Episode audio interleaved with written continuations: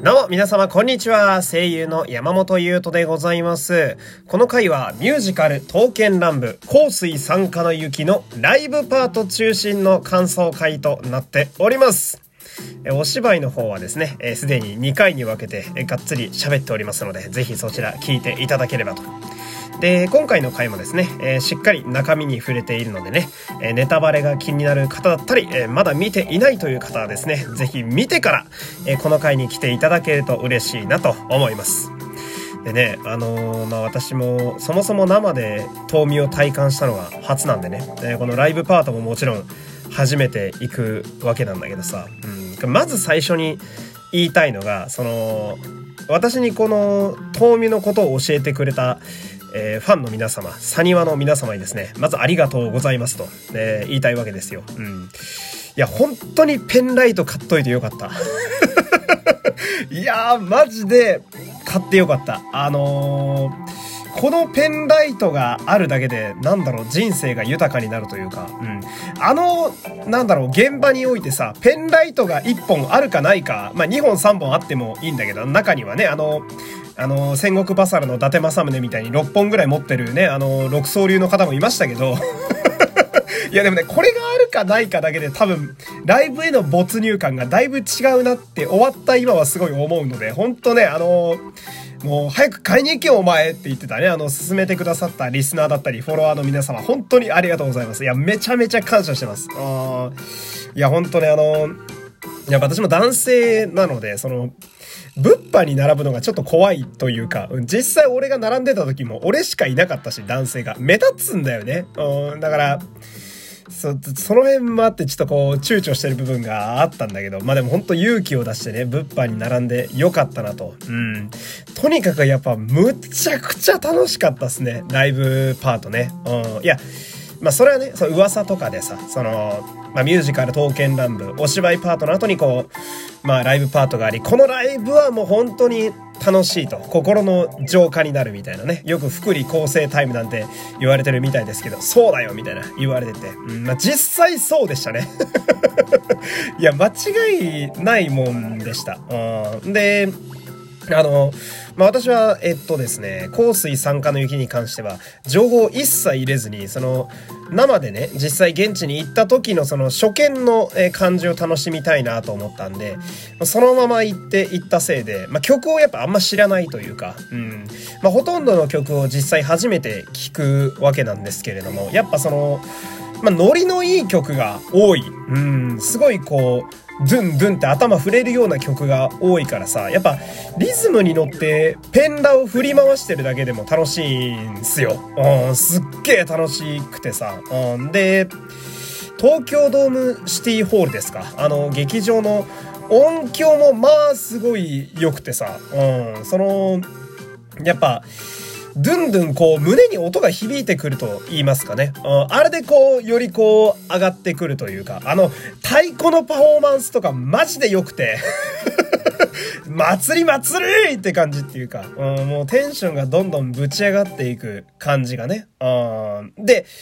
やっぱその、まあ、刀剣男子たちがさ、こう、楽しそうにこっちに微笑んでくれるじゃないですか。うん。あれ、実感して分かったんですけど、あれめちゃくちゃ幸せになりますね、あれされると。だからあのー、まあ今はさ、そのコロナの時代で、私は遠見にはまったのがこのコロナになってからなんであれなんですけど、客折りですとか、えー、だからコールレスポンス、コーレスがある時代っていうのをすごい体感してみたかったなっていうのはめちゃめちゃ思いましたね。うん、でも、いや、でもね、やっぱり、今の時代に見てもめちゃめちゃ楽しいというか、うん、やっぱ、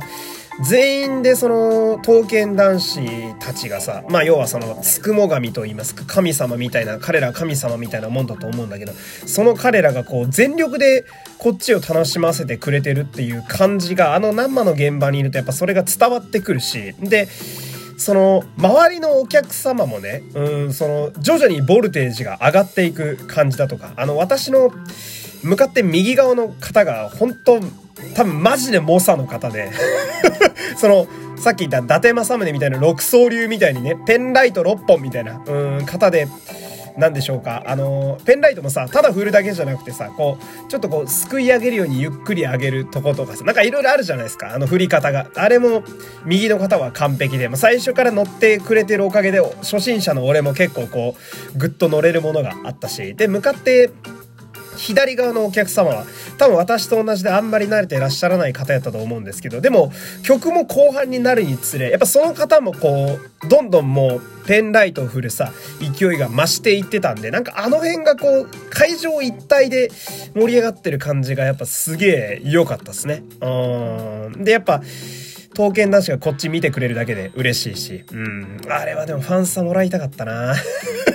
カネさんからファンサ特にもらいたかったな。うん。で、まあ、ごめんね。ここでもね、またその、泉の神、金貞っていうね、あの、ずるい男の話をごめん、またしちゃうんだけど、ごめんね、またするんだけど、あの、やっぱり、歌が上手いし、声がいいし、うん。で、手足長えし、手足長すぎじゃない？どうなってんの？あれマジで。あのーなんかね、体がほぼ手足というか なんていうのかな。で衣装もすげえかっこいいんだよな。あの、何でしょうか、脱げたバージョンの衣装。うん、あれもさ、なんか、手足の長さがより強調されてて、階段歩いてる、登ってるだけでかっこいい男っているんだって思ったというか、うんで、相変わらずやっぱその、ポニテさばきが完璧ですし、うん。やっぱ長髪でさ、手足が長い男がさ、RG! って喋ってくれたら、そりゃぶち上がるというか で、これやっぱね、あの、お芝居パートでも言ったんだけど、その、やっぱ有沢翔太郎さんの経験値の凄さというか、うん、彼だけやっぱちょっと別格というか、うん、その、パフォーマーとしての五角形、ステータスがさ、ちょっと揃いすぎてるんだよね。うん、やっぱ多分、さあ、その、まあ、ミュージカル彼もすごい体感してきてるだろうし、刀剣乱舞っていう現場自体もすごい経験されてるだろうから、まあ、そりゃそうなんだけど、その、体の使い方と、その板の上での自分の振る舞い方が、もう熟知しちゃってるから、足さばきだったり、ターンだったり、どこで手振ると観客が一番湧くかっていうのをすごい知ってらっしゃるから、もう見とれるばかりだし、こっちは。で、激しい動きもそうだけど、ピタって止まった時に、ちょっとこう、流れるポニテを手で払う仕草だとかさ、あの感じの所作とかすげえいいな、みたいな。その、俺はお芝居パートのカネさんかっこいいなってなったのは、登場シーンのヒーロー感ももちろんそうなんだけど、やっぱあの、頼れる、包み込まれるような兄貴分みたいなとこが俺はすごい彼はいいなと思って。で、その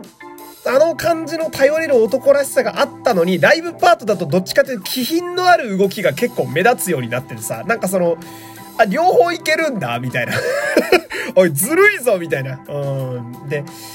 ほんとね、最初俺はね、マンバを目当てに見たん、見に来たんですよ。香水参加の雪は。うん。だけどほんと申し訳ないんだけど、途中でアイボリーからペールブルーグリーンにしましたわ。ごめんなさい。これはほんと。あのー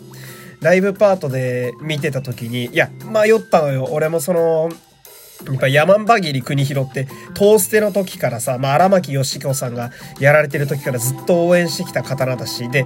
えっ、ー、と、東美のね、演じてらっしゃる加藤大悟さんも私はヒップステの時から好きなので、いや、ここはやっぱ山バギリを応援した方がいいんじゃないかってずっと思ってんだけど、でも、俺、ここで、カネさんを応援しなかったら、今後の人生、カネさんに生で会える可能性、ゼロでもないことあるだろうなって思ったから、ここで応援しなきゃいつ応援するんだって思って、あの、青色に変えました。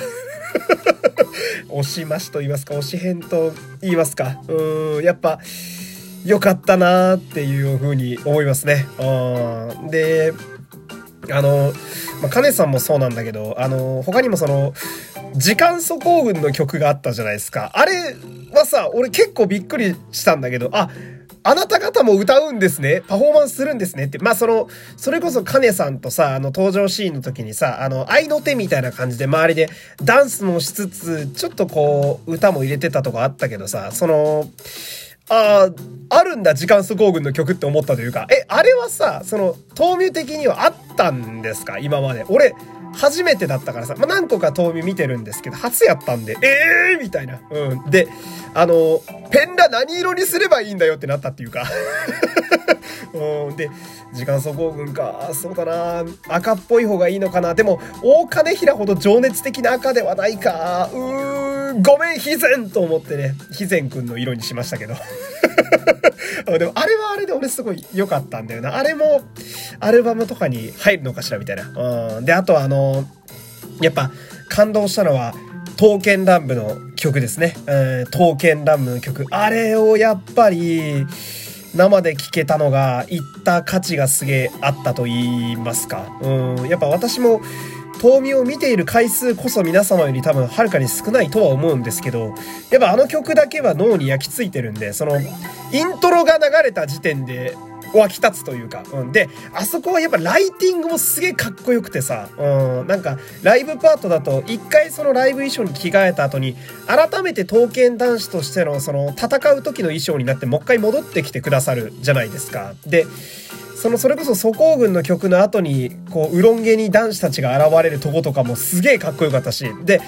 あそこでイントロが流れた時にうわ来たこれみたいな。いやーすげえよかったな。うん。で、あれは、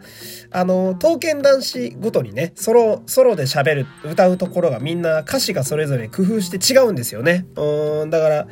あれを聴き比べられるのもなんかすごい幸せだなと思ったしさ。あ、ちょっと待って、やばい、また時間がない